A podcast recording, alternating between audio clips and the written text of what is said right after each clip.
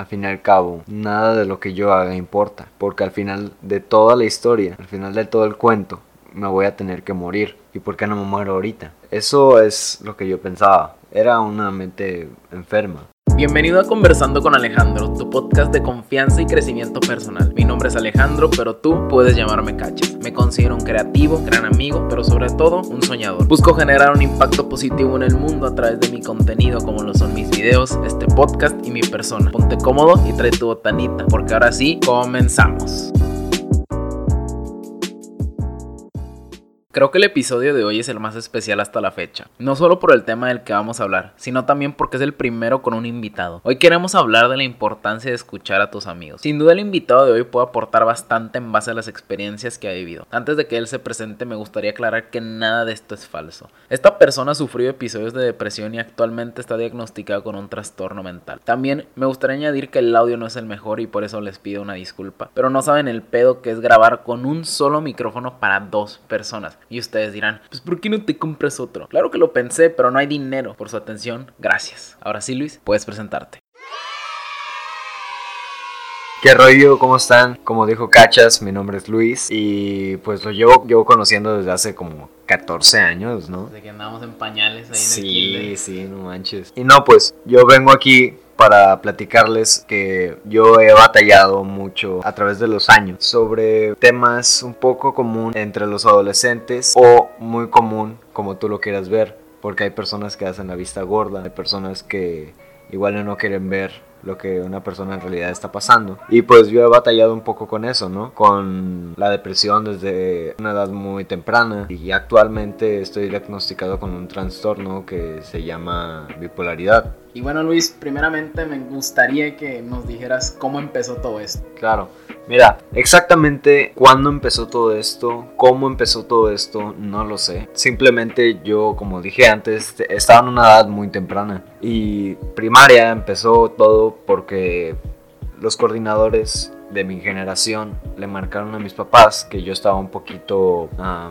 ¿Apagado? Apagado, que yo estaba un poquito apagado y que igual y necesitaría ir a un psicólogo. Entonces lo que yo hice y bueno, a parecer de mis papás, a lo que ellos me habían dicho que yo hiciera, fui al psicólogo y platiqué, pero sinceramente yo no sentía que tenía algún problema, porque para mí, no sé, yo me sentía como una persona normal y yo pensaba que como yo me estaba sintiendo, todos estaban sintiendo.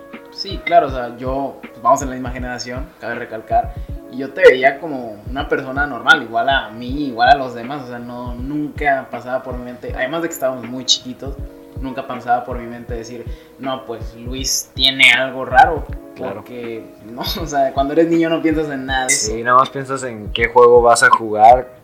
O sea, ya eh, cuando llegues a la tarde, en el recreo, jugar footbase. Lo que sea, menos. Lo que sea. Algo, pues, que tenga que ver con la mente. Sí, emocional. Sí, o sea, sí, lo vuelvo a decir, yo no sabía que como me estaba sintiendo no era normal porque igual y yo batallaba un poquito más que las demás personas porque me sentía un poquito entumido. Y bueno, antes de pasar a la siguiente pregunta quisiera que me dejaras en claro qué es entumido porque la verdad no entendí del todo. Mira, entumido lo podemos interpretar como adormecido, que yo mi cabeza la sentía como apagada, me costaba levantarme en las mañanas. Por ejemplo... Eh, Pero no lo confundías con, con, hueva, por ejemplo. No, no, no lo confundía con hueva. Yo pensaba que todas las personas, o bueno, me tocó a mí ser una de las personas que se les dificultaba levantarse de la cama. Y fuera de eso, de levantarme de la cama, había veces donde, o sea, me sentía entumecido, adormecido, pero era leve, ¿sabes? ¿Cuándo fue que dijiste que esto ya no era algo normal? Mira, pasaron algunos años, fue después de primaria eso. Ya fue cuando fue depresión hecha y derecha, ya el trastorno. Eh, era algo más serio. Sí, claro. O sea, a mí me pasó que se, esto de estar adormecido, de no sé, no sentirme bien, llegó a un punto donde yo lloraba solo. Entonces se volvió una rutinita como o sea, empeoró y fue, o sea, fue más constante hasta que fue parte de tu vida diaria. Sí, así es. Y, o sea, yo sabía que igual y eso no era normal, el de estar llorando. pero literalmente llegabas o estabas en un punto del día en tu cuarto, llorabas sin razón alguna. Ajá, básicamente. Y yo creo que todo eso se pudo haber evitado si hubiera sabido de los síntomas de antemano, porque eso empezó desde que yo estaba muy chiquito, como ya había dicho.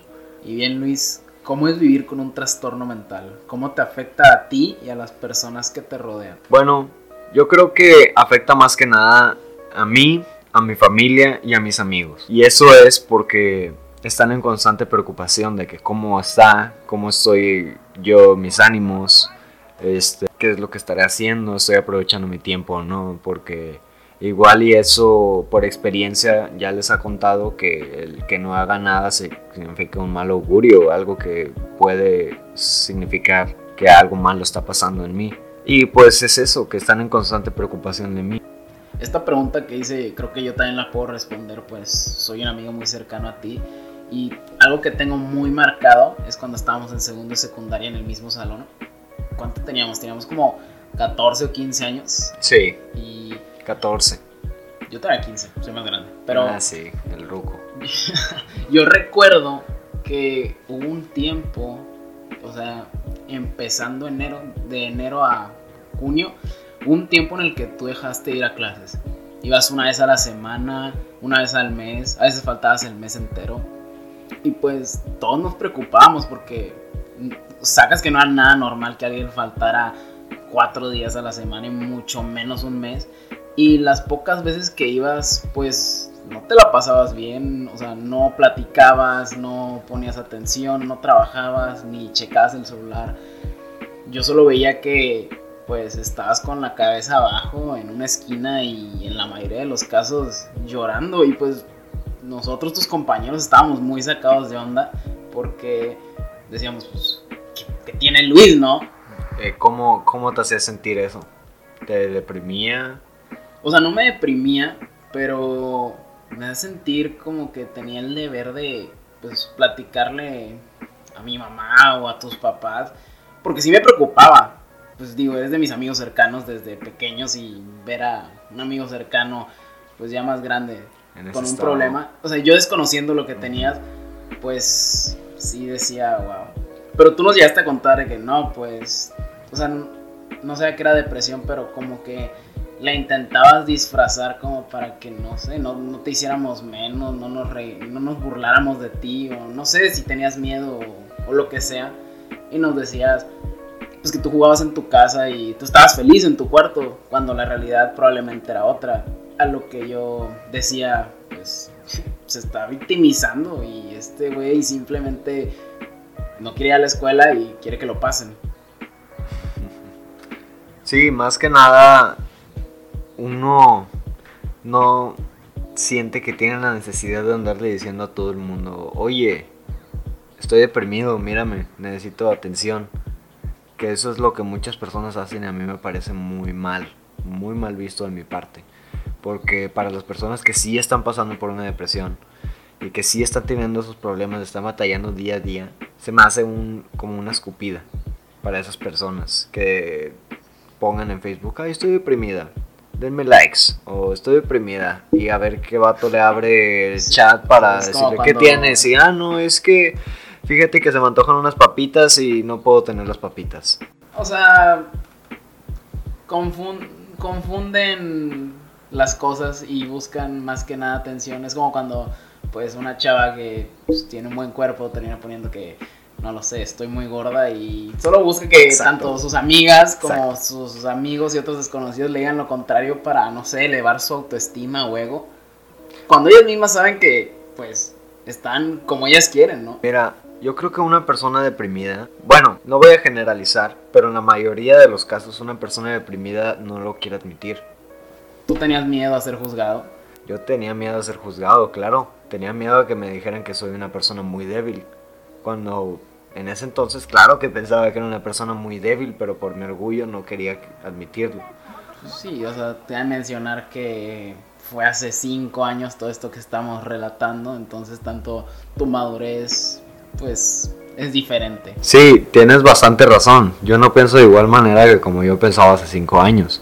Yo creo que lo que me ayudó bastante fue que en ese entonces tuvimos un viaje, tú y yo y otros cuatro amigos. eh, Nos fuimos a Estados Unidos, Orlando, a Disney en específico. Y lo que me ayudó más que nada fue la interacción humana. Básicamente estar con ustedes y platicar. Y básicamente ya no estar solo. Sí, o sea, no era como que solo nos veíamos, no, lo voy a ver de lunes a viernes en la escuela y no, pues, aunque sí puedas hablar, no es como que la principal cosa que haces durante un salón de clases y en, cuando hay recreos o periodos libres, pues no solo los usas para platicar, vas al baño, comes y haces mil y un cosas más. Sí, claro. Eh, que igual y no es parte de la obligación de ir a la escuela. Entonces esto es algo extra o algo fuera de eso. Sí, fue más que nada que estábamos desde muy temprano, nos levantábamos muy temprano y nos dormíamos muy tarde. Sí. Pero estábamos todos juntos, o sea, siempre era el hablar y no utilizábamos casi el celular. No, o sea, para nada. De hecho, creo que ni teníamos celulares nosotros. O sea, tenía, pero. ah, sí, Blackberries. ¿Te acuerdas? Yo nunca tuve uno de esos, Ah. tuve uno más chafa. Pero a lo que voy es que un viaje con amigos, no importa si es a un lugar nice, como quieras decirle, Sí, claro. Siempre es bueno. Lo que importa más es la calidad de tiempo con el que pasas con tus amigos. Sí, o sea, no es el lugar, sino las personas. Y te acuerdas que, o sea, yo en ese entonces me tenía que levantar temprano para tomarme pastillas. Tenía que estar puntual en la tarde para tomarme mi otra tanda de pastillas. Y en la noche para tomarme mi otra tanda de pastillas. No sé si tú lo hayas visto, no sé. No, pero pues yo de chiquito pues nací con una lesión en el riñón y también cada cierto tiempo durante unos 10 años, todos los días tenía que tomarme una pastilla y recuerdo que esa pastilla se tragaba y pues como yo no sabía tragar me la tenían que moler con agua y sabía horrible la verdad. No era como que algo pesado, pero no era algo que me gustara hacer. Mira, a lo que voy con lo de las pastillas. O sea, tú las tomabas más, tú tomabas más que yo y tal vez no por más tiempo, pero supongo que es igual de horrible, ¿no? No, o sea, yo creo que sí por más tiempo porque las sigo tomando. No antidepresivos, pero, o sea, otro tipo de pastillas que son para controlar mi trastorno. A lo que iba eh, con las pastillas era que era difícil. Es difícil tener que aceptar que tú necesitas ayuda y unas pastillitas para sentirte bien. Y más antes que eras un niño. Exacto, yo era simplemente un niño que estaba pasando por un mal rato. Y yo me sentía mucho peor cuando me tomaba las pastillas porque era como un sentimiento extraño. Pero yo creo que era más mental. Era claro, era mi cabeza haciéndome, diciéndome de cosas, pero me hacía sentir mal de que las pastillas, ah, ¿por qué me tengo que tomar las pastillas? Yo, ¿por qué no soy como un niño normal que puede estar ahí sin tomarse pastillas? Como nosotros en ese entonces. Sí, sí, como ustedes. Yo no veía a ninguno de ustedes tomándose tres pastillas cada Ocho seis horas, ocho horas. Claro, además lo que yo siento que es pesado es que estás con el pendiente. O sea, vas a un lugar a vacacionar y es como que me voy a olvidar de todo. Mis problemas se quedan a un lado y tú tenías que cargar con tus problemas aunque no nos afectaran. Eso era lo que me anclaba más que nada, yo creo. Pero no los mostrabas del todo. No lo mostraba, claro. Bueno, también quisiera hablar de cómo realmente creemos que estamos informados acerca de este tema cuando la realidad es otra y estamos totalmente desinformados. Sí, bueno, lo que yo pienso sobre eso es que como cada uno tiene un mundo, un planeta, un universo en su cabeza, nunca podemos saber qué es lo que está pasando a alguien exactamente. Igual y alguien procesa las cosas de diferente manera que tú y algo que tú lo ves como algo X, él lo puede ver como su todo. Sí, o sea, que se te haya caído, no sé, tu comida, o sea, tal vez a mí se me cae, me daré igual, me compro otra, pero para ti puede ser algo de, que no sé, hasta llorar. Sí, o sea, desesperación, no sabes si eso fue la gota que derramó el vaso, pero precisamente por eso hay que platicar con tus amigos y escucharlos y no siempre tener a tus amigos para las pedas, sino también para los pedos. Yo creo que hoy en día muchas personas solo se preocupan más por qué van a hacer con sus amigos el fin de semana a realmente ir y... O sea, se preocupan más por qué van a hacer el fin, a dónde van a ir, qué van a tomar, lo que tú quieras, que tomarse la molestia de decir los amigos, ¿sabes qué? Oye, ¿cómo estás? ¿Qué onda? Hasta a veces se les hace extraño de que qué rollo. Este vato me abrió y me dijo, ¿cómo estás? ¿Qué le contesto? No Sí, le quiero sea- decir. Al- o sea, yo creo que a más de uno le ha pasado. Y luego le dicen, no, pues mira, me habló, me habló Luis para preguntarme cómo estoy. ¿Qué pedo? Sí. O sea, no es que sea malo que le preguntes a alguien cómo está, de hecho está muy bien, la intención es lo que cuenta. Pero a veces sacas de rollo, de pedo a una persona que no está acostumbrada a eso. Hay maneras para acercarse a las personas y preguntarles cómo están y que te platiquen de lo que ellos están pasando, lo que están sintiendo. Porque creo que nadie se abre con la primera persona que ellos ven. Ellos eligen a quién confiar. Y confiar. muchas veces a quien, de quien menos se lo espera, ¿sabes? Sí, o sea, igual y es el que se sentaba al lado de ti por cinco años en tu salón de que nunca cambia por alguna razón. Pero esa persona que estuvo sentado al lado de ti por cinco años y nunca le hablaste es la persona que más valor tiene ahorita en tu vida. Y no Nunca te imaginas quién es el que va a ser importante dentro de los días del futuro. Y no necesariamente tiene que estar físicamente contigo. Ah, no. No, es, es una metáfora, es algo que yo estaba tratando para que se lo pudieran poner en la cabeza, Sí. se lo pudieran imaginar. La siguiente pregunta es algo más personal, pero creo que es muy necesaria, ya que es algo normal, algo que yo he vivido, que tú has vivido y que todos en algún punto de su vida han vivido o van a vivir, sobre todo los adolescentes de entre 15 a 29 años, y es el tema del suicidio. Todos en algún momento de nuestra vida lo hemos pensado muy seriamente, otros lo han intentado y otros de verdad lo han hecho. Quiero suponer que tú al tener trastorno puedes llegar a pensarlo más que una persona promedio. Más que nada lo que, bueno, hablando de mi experiencia, lo que me pasaba en ese entonces, era, yo solía pensar, tener la idea de que yo estaba en un lugar donde no debía de estar. Ese sentimiento, siempre. Entonces, yo me decía también, al final, al fin y al cabo, yo no elegí estar vivo. Al fin y al cabo, nada de lo que yo haga importa, porque al final de toda la historia, al final de todo el cuento,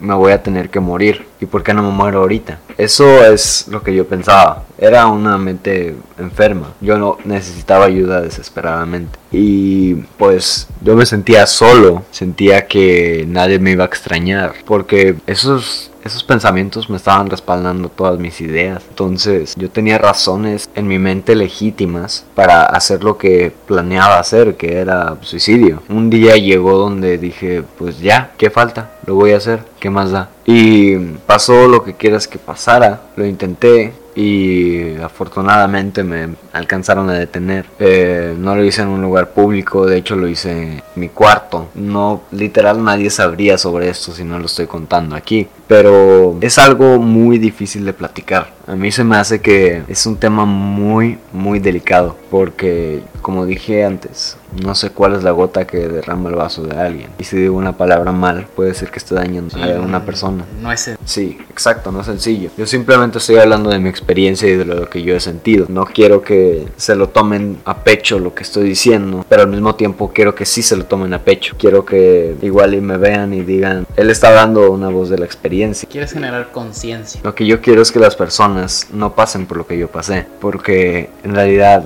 siento que es un infierno en vida eh, tener un- una enfermedad como esa, porque es una enfermedad, es muy feo. Pues primero que nada, gracias por abrirte de esta manera, que no cualquiera lo hace. Ya para cerrar con las preguntas, ¿consideras que vives una vida normal? Mira, para empezar, no existe una vida normal. Nadie es normal. No existe ese término. Todos somos personas diferentes, somos únicos y lo que debemos de buscar es ser auténticos. Mira, vida normal no llevo. Yo soy un producto de experiencias, ya sean buenas, ya sean malas. Yo soy un producto de todo eso y yo lo que me digo cuando me levanto es un mini mantra, yo creo, que se podrá decir de esa manera, em, que me digo, y no es para, no es para que, o sea, digan, no, "Ah, este vato es un creído o algo así, pero lo que me digo es, tú eres un chingón, tú puedes con todo, nada te puede detener.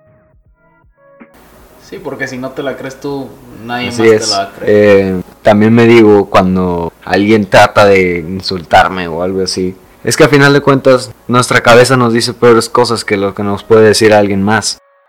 Sí, o sea, tú eres tu pero crítico a fin de cuentas y yo te puedo decir algo y tú decides si te va a afectar o no, pero todo lo que tú te digas a ti te afecta. Lo que quiero decir con todo esto, y yo creo que el mensaje que querías transmitir con esa pregunta es que siempre va a haber luz al final del túnel. Siempre las personas salen de una depresión o no salen, pero no hay punto intermedio, no hay punto donde siempre estás en una depresión y la luz está ahí, igual está lejos, igual está cerca, pero está ahí y nada más hay que estirarse y alcanzarla. Busquen algo que los fortalezca.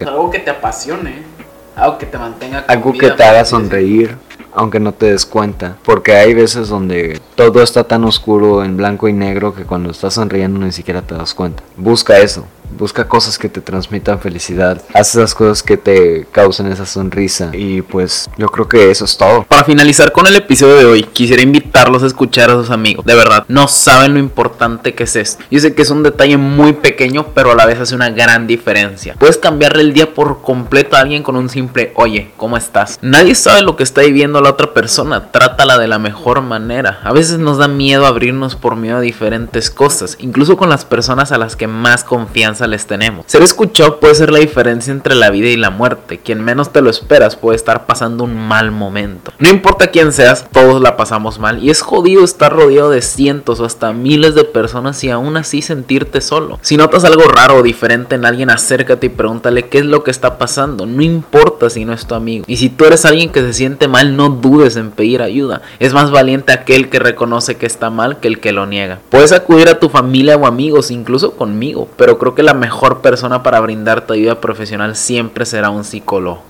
Créeme, no se partieron la madre estudiando para nada. Todo problema tiene solución y si no la tiene es que no es un problema. En serio, pide ayuda. Nadie merece quedarse solo cuando el mundo se le viene abajo. Y bueno, eso es todo por el episodio de hoy. Muchas gracias por haberme escuchado. Si te gustó este episodio, te invito a compartirlo en tus redes sociales. Si quieres seguir hablando de esto o lo que sea, te invito a seguirme en Instagram en donde estoy como arroba 99 o en Twitter en donde estoy como arroba me dicen cachas. Cualquier comentario, sugerencia, felicitación, mentada de madre, confesión de amor, lo que sea, es bienvenido. Yo soy Cachas y de todo corazón te deseo que seas muy feliz. Y recuerda que para cambiar al mundo primero debes de cambiar tú. Nos vemos hasta la próxima. Adiós.